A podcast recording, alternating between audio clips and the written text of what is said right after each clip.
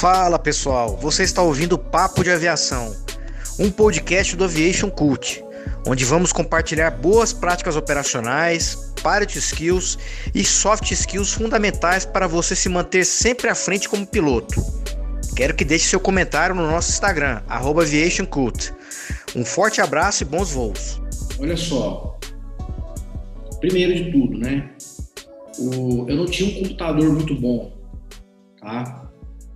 A minha, minha, família não tinha condições de comprar um computador é, que rodasse, que fosse né, o, o, top de linha da época, né? Mas eu tinha um computador que rodava lá um Flight Simulator. E ele rodava, na época, ele rodava o Flight Simulator suficiente para poder treinar, né? Não era aquele... Uh, não era aquele computador que ele era lento, né? Você comandava as manobras, ele ia né? Devagarzinho, né? Você conseguia brincar ali, decolar, fazer curva, né? Sim, ah, sim, sim. Então, por exemplo, ah, eu, eu, eu, usei muito o simulador para poder, para poder treinar, tá? Para treinar é, a, a coordenação, atitude de potência, né? Curvas de, de, né? de, de grande inclinação, ver os instrumentos funcionando, que são coisas muito é, básicas, mas na hora ali, né, se você fizer isso daí, quando você chegar no avião, você já vai estar familiarizado, né? E a outra ferramenta é voo mental, né? O voo mental, olha, é uma ferramenta é, é sensacional. Então, assim, é, ela nada mais é do que o processo de visualização, né? Você visualiza na sua mente o que você vai fazer e depois isso daí acontece, né? Marcos, não é a rua. O banner caiu, vou falar para ele entrar de novo no link. Ué, o que foi?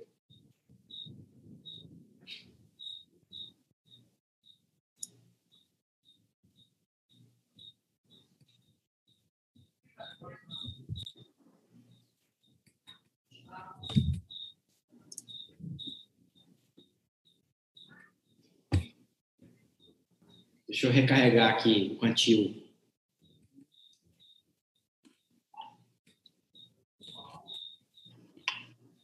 Que ele caiu. Hã? Estranho que ele caiu.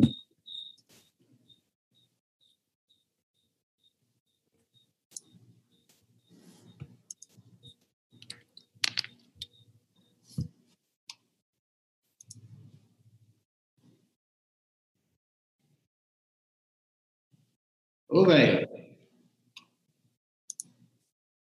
Caiu aqui, desculpa, a internet do hotel ruim. É, qual parte que você perdeu aí que eu tava falando? A, a parte que você fala, você falou que ia dar algumas dicas pro, pro Plínio. Ah, então, eu tava falando, eu quero dar duas dicas que me ajudou durante meu processo, meu o processo de formação do piloto privado. Depois, né, quando chegar a fase de piloto comercial, EFR multi, a gente pode conversar sobre isso daí futuramente.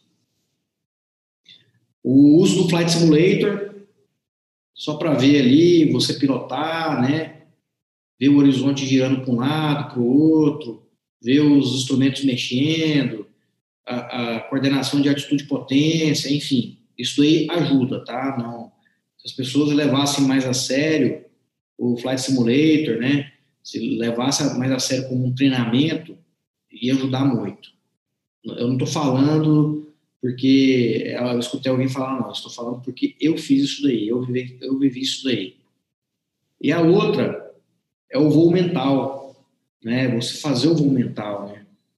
Fechar os olhos, imaginar a manobra, né? Você brifa a manobra, brifa o voo, né, brifa o procedimento de emergência, de contingência, enfim, você mentaliza, é, é o processo de, de, uh, de manifestação, né, você manifesta aquilo que você pensou, né, você mentalizou.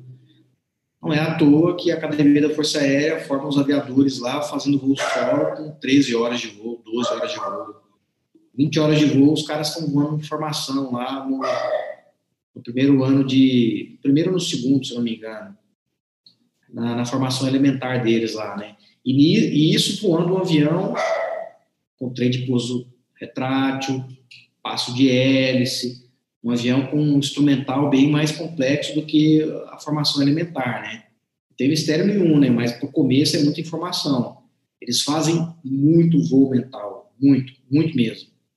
Se tiver oportunidade, um dia eu posso trazer um colega para poder contar isso daí, um colega que passou por lá e, e viveu a experiência.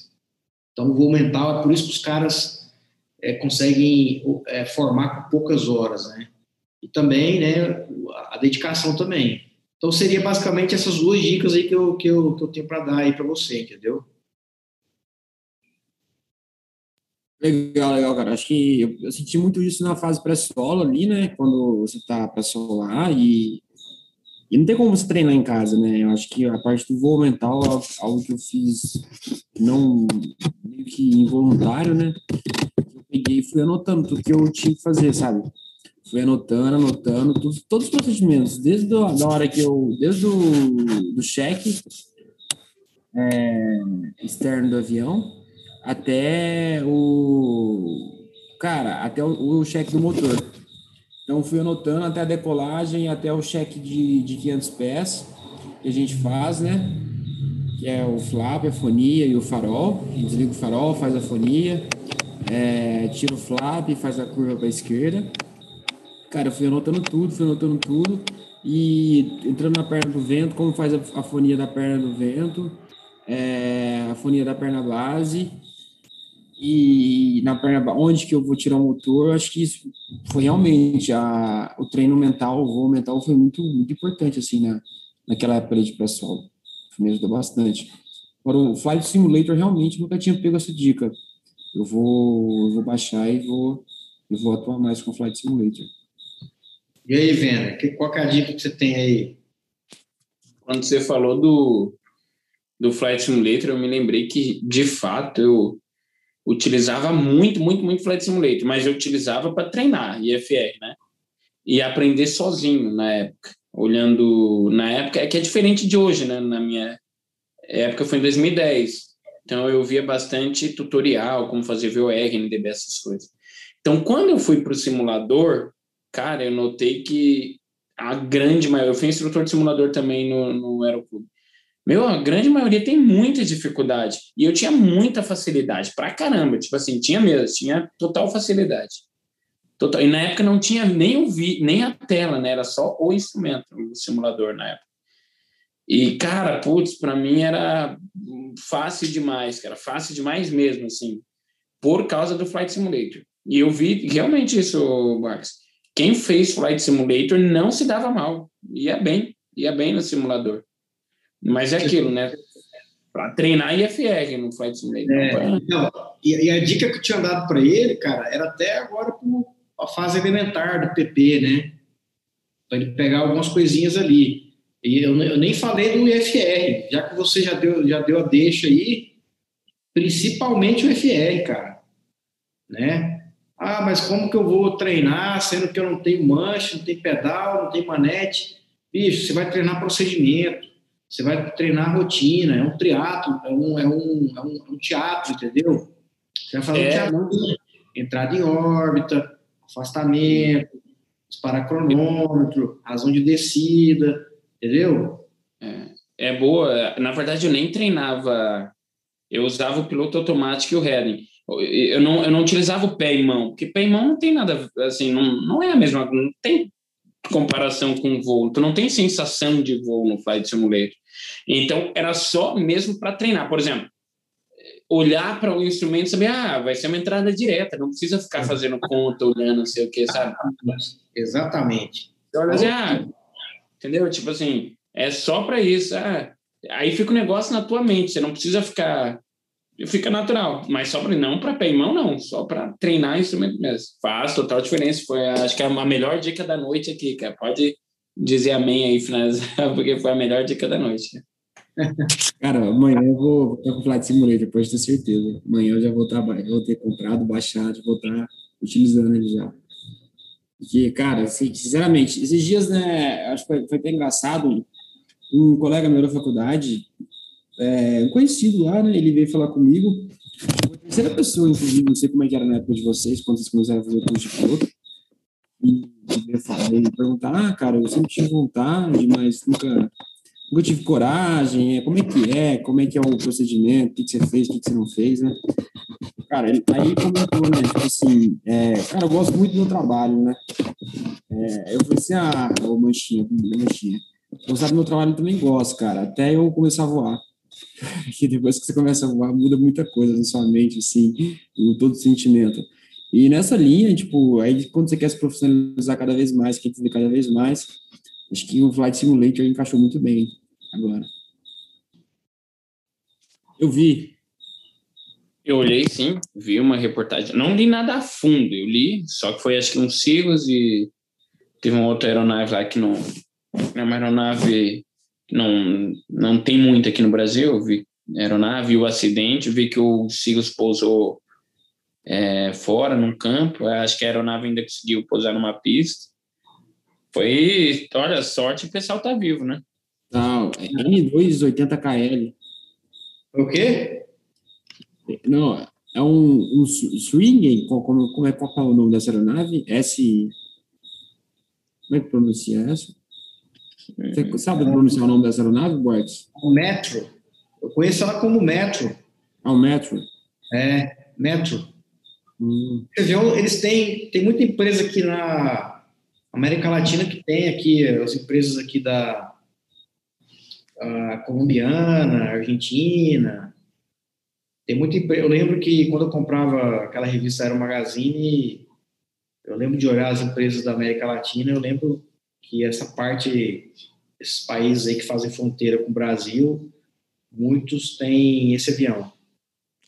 É um avião, já, é um avião que já está meio velho já, né? Até que lá nos Estados Unidos ele é cargueiro, né?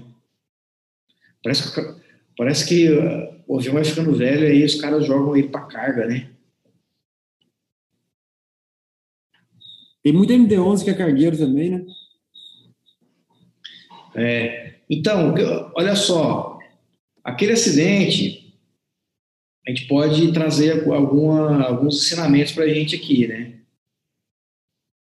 Ele, ele aconteceu em um aeroporto que tem operações paralelas, né? E aqui no Brasil a gente tem um aeroporto que tem para, operação paralela, né? Qual que é? Sabem?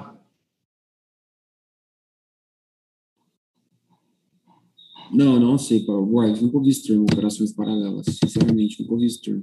O que seria? Operações para, é, simultâneas, né, né, Vena? Na verdade, operação piro ah, simultânea e pistas paralelas, né? Ah, sim, sim, entendi. Desculpa, eu tava. Minha esposa mandou um, um vídeo aqui do meu filho aqui, eu tava vendo que era mais. É, é, paralela é, em pistas de, é, inferior a 760 metros, se não me engano, e simultânea é acima disso, alguma coisa assim, não me lembro. Mas acho que é um paralelo. A gente tem. Operação paralela a gente tem Brasília, né? É, sim.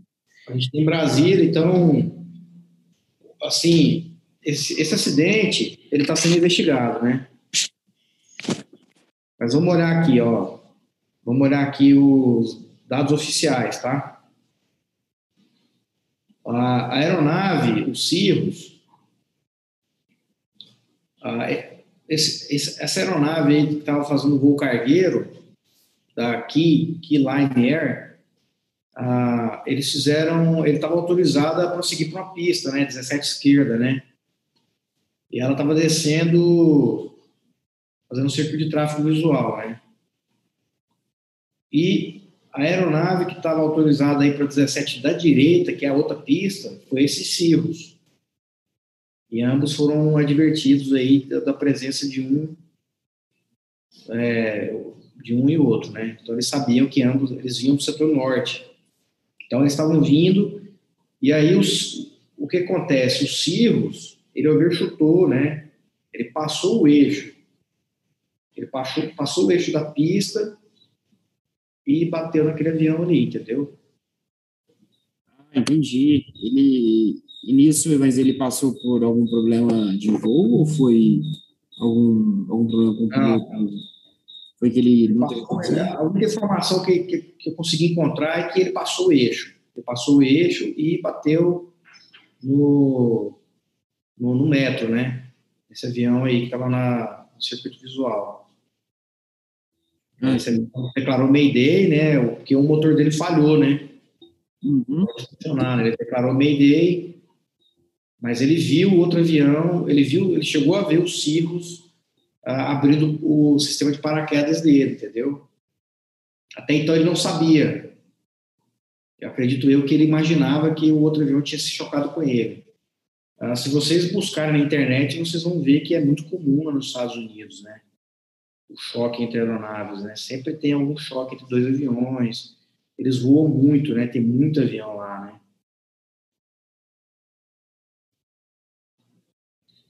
Cara, aqui no Brasil teve um caso não chegou a ter colisão, mas acho que virou notícia também por causa do que era um avião que estava transportando vacina, né? Inclusive foi com o avião da Azul. Não sei se foi, é, não era operação simultânea, mas. Curitiba foi... e Bacaxeri.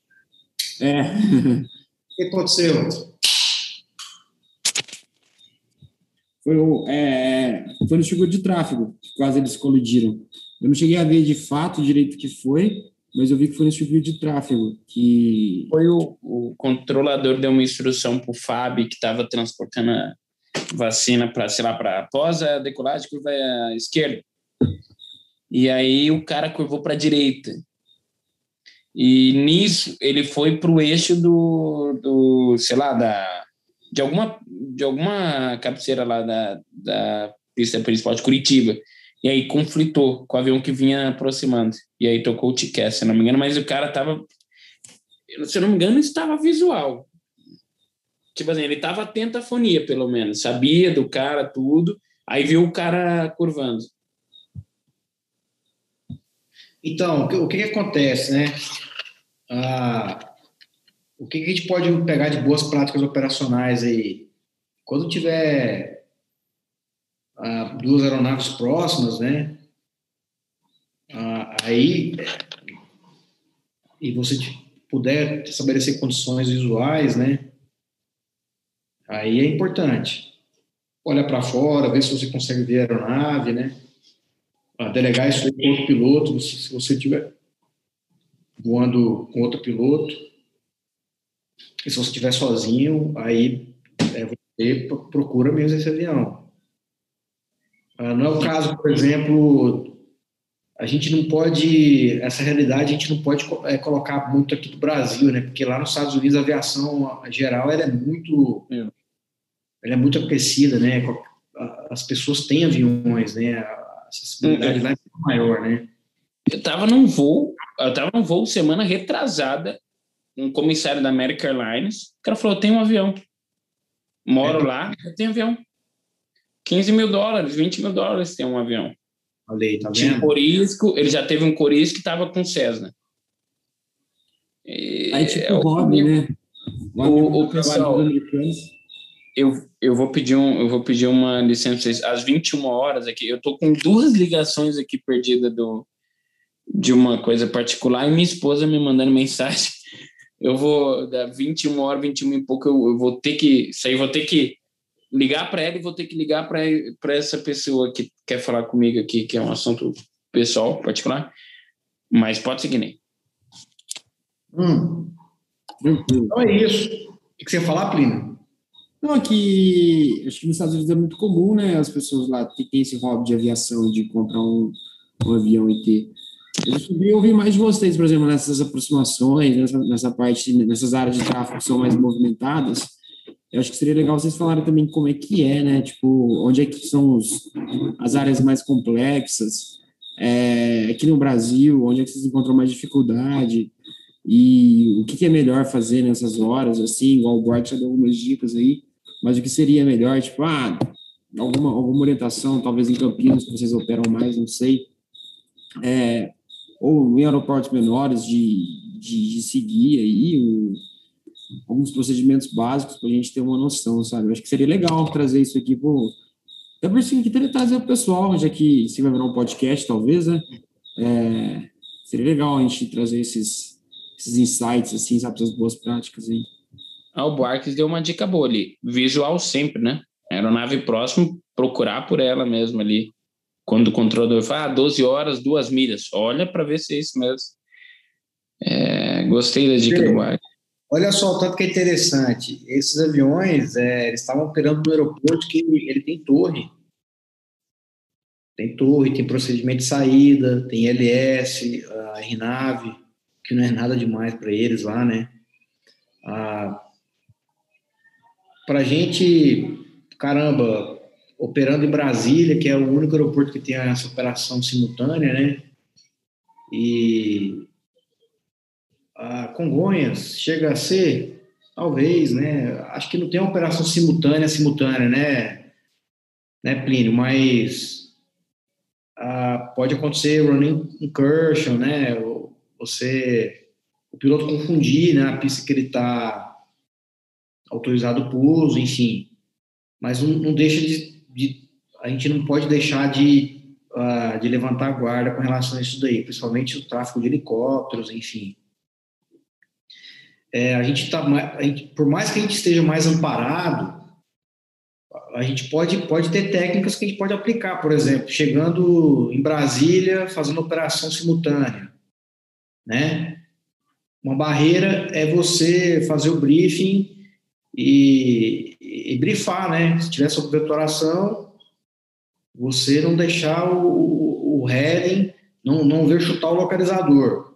E se houver chutar o localizador, isso daí tem que estar muito bem claro, né? Que não tem outra aeronave se aproximando para outra pista, né? Dependendo do rumo que você estiver chegando, né? Ah, porque ah, over, overchutar o localizador ah, pode ser um esquecimento que você que o piloto teve, né? De armar ali o approach, né? Ou de propósito também. E mesmo que se for de propósito, pergunte para o controlador, né? Porque ele também pode estar errado, né? Ele pode errar também, né?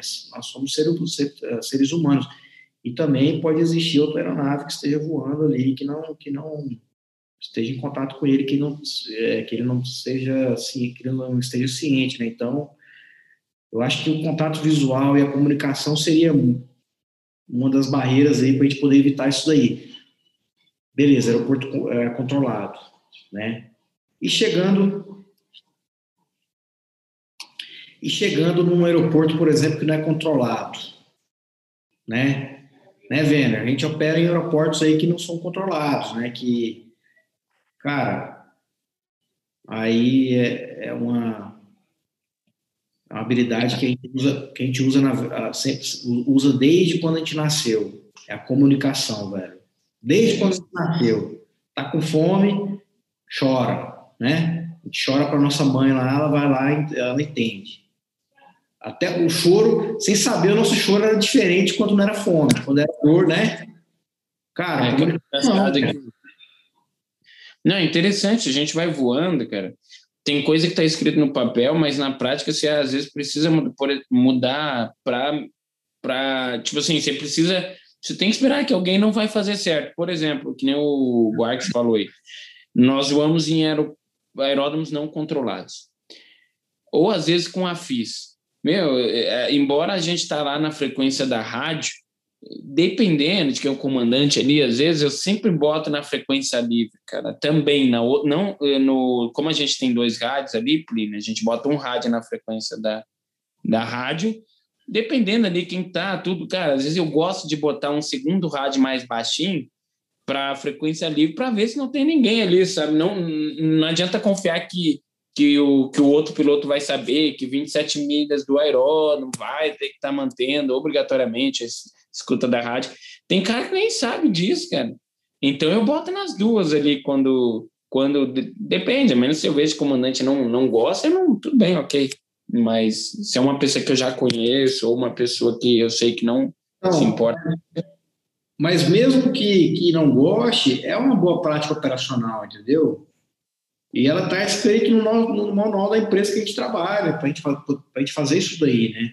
Então, e outra, não é a comunicação, a comunicação ela tem que ser assertiva, né? Aviation Cult, 1, 2, 3, 4, passando nível de voo tal, a tantas milhas, se aproximando pela magnética tal de tal localidade. Pronto. Não é assim, vejo o CUT com destino a tal localidade, descendo para altitude de tráfego. Não. Tem que falar onde você está, para onde você está indo, o rumo que você está, é a distância e o nível de voo, acabou. Né? Ah, você manter a escuta na frequência livre 1, 2, 3, 4, 5 é legal de, é legal de ver. Você vê caras com boas práticas operacionais só pela forma que o cara se comunica. Né? É. A comunicação ela não é só tipo, não, a comunicação é para é evitar acidentes também e para a gente se organizar, né? É, isso aí. Então, é. caramba, esse cara tá, tá indo de onde para onde? Né? Então, assim, bicho, uma vez eu fui fazer um, fazendo RNAV lá em Caldas Novas, né? O maior Cênica, Cênica 3 da minha vida. Eu vi o maior Cênica 3 da minha vida em voo. A gente fala brincando, né? Porque em voo parece que você fica tão ah, apreensivo que com choque, né? com a possibilidade de, de ter um choque em voo, que parece que o avião fica gigante, né?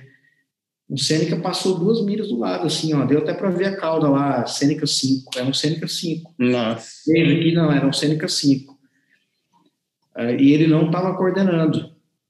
Putz. A rádio não sabia, velho. E ele Caramba, tinha, sério? Ele, ele tinha que ter coordenado. Nossa, velho. Tinha que ter coordenado. E a gente, olha aí, ó, que legal. E a gente estava na escuta da, na 1215. Olha, não, interessantíssimo. Gente, mil. 4, 5, 1, 2, 3, 4, 5, entendeu? Ah, livre. Gente, mil desculpas, mas a terceira ligação aqui eu vou ter que sair.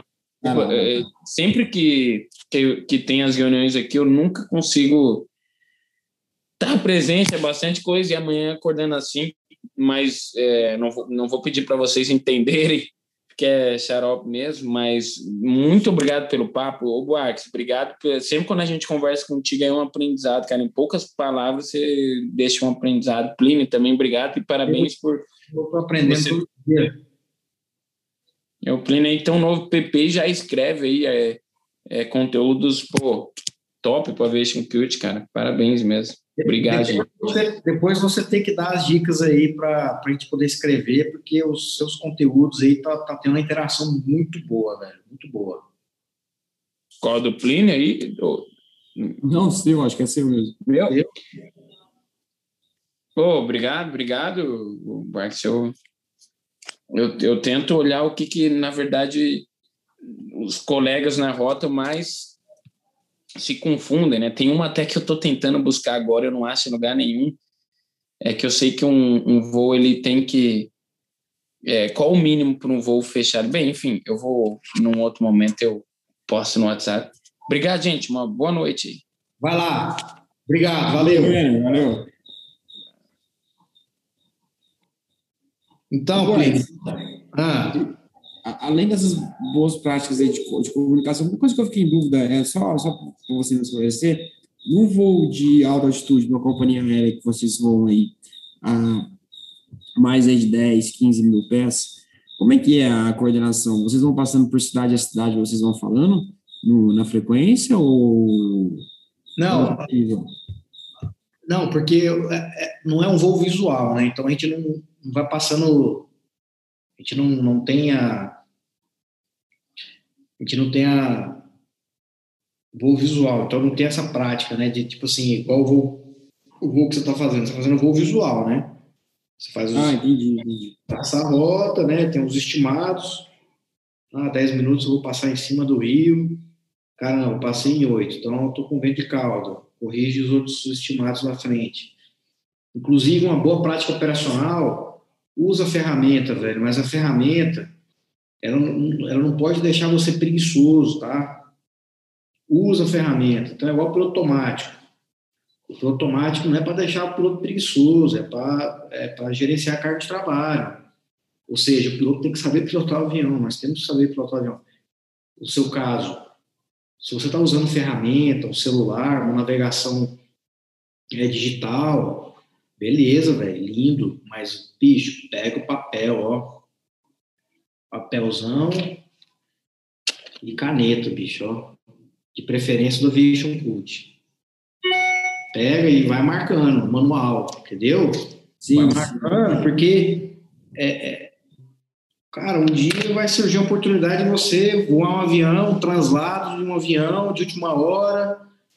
Vai saber, velho. Você descarregou a bateria do celular, né? E aí, como é que você vai? Então, tipo assim, tenta manter, né? Tenta manter a, essa proficiência de tempos em tempos, né? Ainda mais agora nessa fase elementar, velho.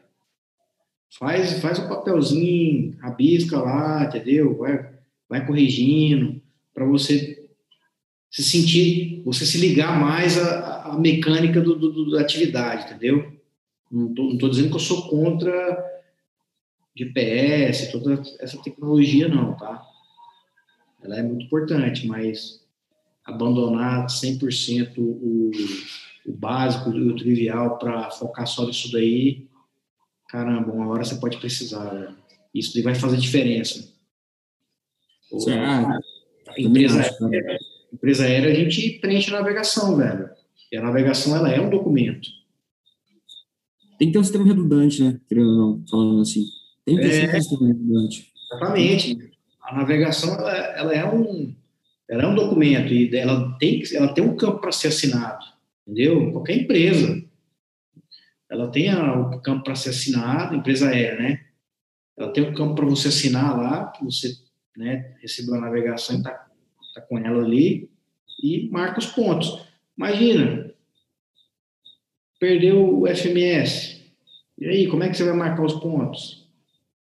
É com a navegação. Então, assim, é uma boa prática também, né?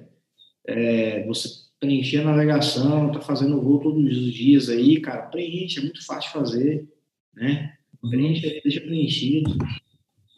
Inclusive, existem existe locais América Latina, que você pousa e a fiscalização bate lá no avião, vai lá na cabine e pede a navegação para ver, entendeu? Ah, é? Pede para ver. Em qual país? Já, qual país? Cara, eu não lembro se é o Uruguai. É o Uruguai ou o Chile. É Uruguai ou Chile, é um dos dois, eu não me lembro, de verdade.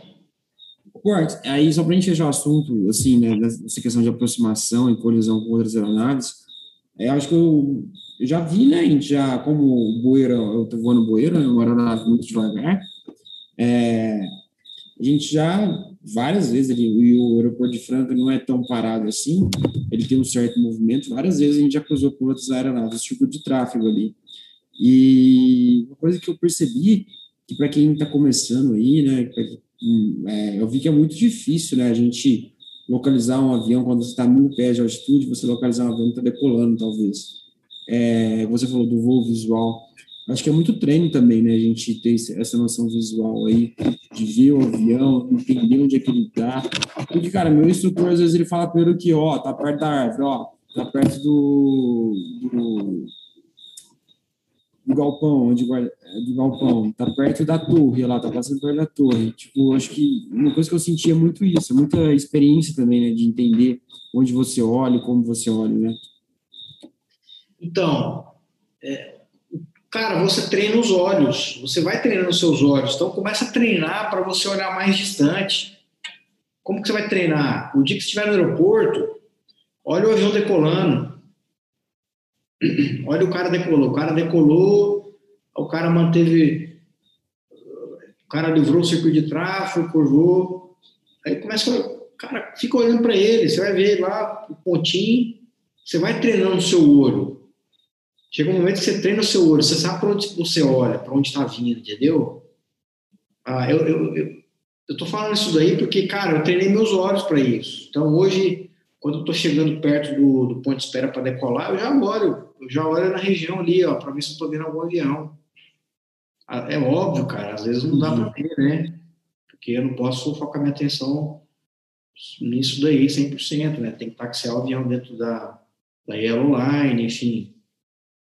E isso daí é treinável. Você treina, vai treinar, fica olhando, entendeu? Faz isso daí. O melhor treino é esse aí que eu tô te falando. Olha, fica olhando o avião, porque você vai. De... Decolou, fica olhando o cara, velho. Decolou, olha, fica olhando. Você vai treinando o seu, a movimentação do avião, né? o jeito que ele movimenta, se está vindo lento ou muito rápido. Com o tempo você vai vendo isso daí, entendeu? Ah, é, caramba, eu ia falar outra coisa, velho, do... Comecei a falar aqui, eu lembrei de outra coisa, não é mentira, não. É... Tranquilo. Você falou da, de Franca. Como que você faz? Como é que você falou, velho? Cara, não, que, que eu deparo muito com como o boi era muito, muito devagar, né? Muitas aeronaves ali não, não chegam, né? Não, não precisam esperar a gente completar o circuito de tráfego. Ah, lembrei. Olha só. Você falou dessa dificuldade, né? Sim, sim. De É. não chegar o avião lá. Isso. Essa dificuldade eu não tinha, eu não tive. Mas eu tive uma dificuldade, cara, que outros colegas meus, na minha época, não teve, velho. Eu tinha, velho, eu tinha uma dificuldade tremenda de fazer pouso de través, o de través. Desculpa. Eu tinha uma dificuldade gigante, cara. Pouso com meio de través. E, e sobretudo, fazendo a glissada, glissando, né? Baixando a Ah, asa, sim, sim, baixando, baixa o nariz. Isso. Cara, é, olha, e o avião ia chegando perto da pista, né? Ele ia se aproximando da pista e aí eu via a pista assim, né? Eu ficava extremamente desconfortável. Sim, sim, eu também sinto um pouco. E, cara, eu, eu fiz isso daí de, um, de uma. Caramba, tenho que ficar bom nesse negócio. Eu foquei tanto nisso daí, cara, que eu fiquei muito bom. Eu fiquei muito bom mesmo. Hoje eu. Hoje eu a linha aérea você quase não faz isso daí, tá? É, geralmente o avião, a técnica é, é caranguejando, né? Mas você pode fazer ah, respeitando os limites da aeronave, né? Porque a possibilidade de, de bater o motor, ela, ela, ela é grande, né? Se você inclinar muito a asa, enfim. Uhum. Mas é uma técnica que, cara, hoje eu consigo fazer com tranquilidade. Chegou um momento que eu comecei a treinar, fazer voo mental, entendeu? E eu melhorei muito isso daí durante meu PP, né? E não foi uma coisa. Eu, eu fui treinando, foi prática mesmo, foi com prática, com hora de voo, né? Hum. hora de voo. E outra, outra coisa que você falou, você anota, né, tal. Até hoje eu anoto quando eu fazer um processo de requalificação, passar por um cheque, um recheque, né, um simulador. Tô lá fazendo simulador, né? Errei alguma coisa, eu vou lá no papel do lado e anoto. Ah, esqueci a altitude de transição. Caramba, eu perdi a altitude de transição na, na, na carta de saída, né? Sei lá, era 6 mil. Eu brifei, era para ter lembrado, né? Então, vamos lá, não esquecer a altitude de transição. Não esquecer de pedir o checklist tal. Não esquecer. Até hoje, cara, às vezes eu tô olhando algum, alguma pasta minha e começo a ver os, os papéis que eu anotava as coisas que eu esqueci, entendeu? Isso é muito legal, cara. Isso me ajudou muito. É que eles falam que, acho que as, as pessoas são, cada um tem uma forma né, de aprendizado. E, mas determinadas pessoas, acho que grande maioria, né, é 70% aprendizado, não sei se é 70% exatamente, mas é pela escrita. É você pegar, você escrever à mão, não escrever no computador. Quando você pega, você escreve à mão, você fixa muito mais esse esse conhecimento no seu cérebro. Eu acho que, tipo, isso, isso é um, é, foi um treinamento até de, de análise de dado que eu fiz na, na, na companhia que eu estou hoje. Foi uma, uma chama é, academia, academia de dados, chama. E, e, e, uma boa prática que o treinador passou para a gente foi assim, anotar as coisas à mão. Anotar suas dúvidas, suas dificuldades à mão, porque você vai treinar seu cérebro em muitas situações. E, e era algo que eu não estava praticando, porque eu estava muito, muito no computador, né? Foi aí que eu comecei a praticar, sabe? A, a escrever mesmo. Cara, eu lembro quando eu, eu voo solo, eu fui anotando, né? Procedimento 1. Cara, eu fui olhando, olhar é, dobradiço, olhar o flap, olhar o aileron e pro motor, olha, foram mais de 100 procedimentos que eu anotei ali, sabe? Tudo, tudo para isso, né? Para para ter esse voo mental e entender se faz, como, como proceder ali na o carro passando aqui. Só. É isso aí, cara. Ô, Porto, você, você voa qual, qual, avião? Não, a gente não pode voar todos os aviões, não. O, o avião tipo, cara, você voa, é, empresa aérea, você voa só um modelo. Então, o piloto de ATR, ele voa só o ATR. Entendi. Né? O piloto de Embraer, ele voa só Embraer. Ah, se o modelo for, ele tiver como é, comunalidade de carteira, aí você pode voar dois modelos ou três, sei lá. Uhum. Por exemplo, piloto de, de Airbus voa Airbus 318, 19, 20, 21. Né? Uhum. E quando ele faz a transição para o 330, uh, o avião é tão parecido, né? A arquitetura do, do, do, do cockpit, né? Sistema, que ele precisa de poucos, poucos poucas sessões de, de simulador.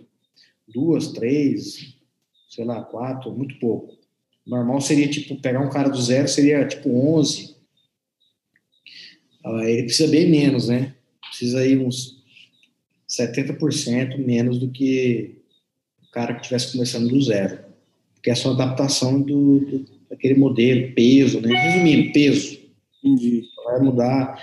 Não vou falar muito porque na minha realidade, né? Não posso falar, então. então essa, essa pandemia aí é um ressignificado para todo mundo, velho. Cara, a vida é um sopro, velho. Corre atrás dos seus sonhos, corre atrás dos seus, dos seus objetivos, entendeu?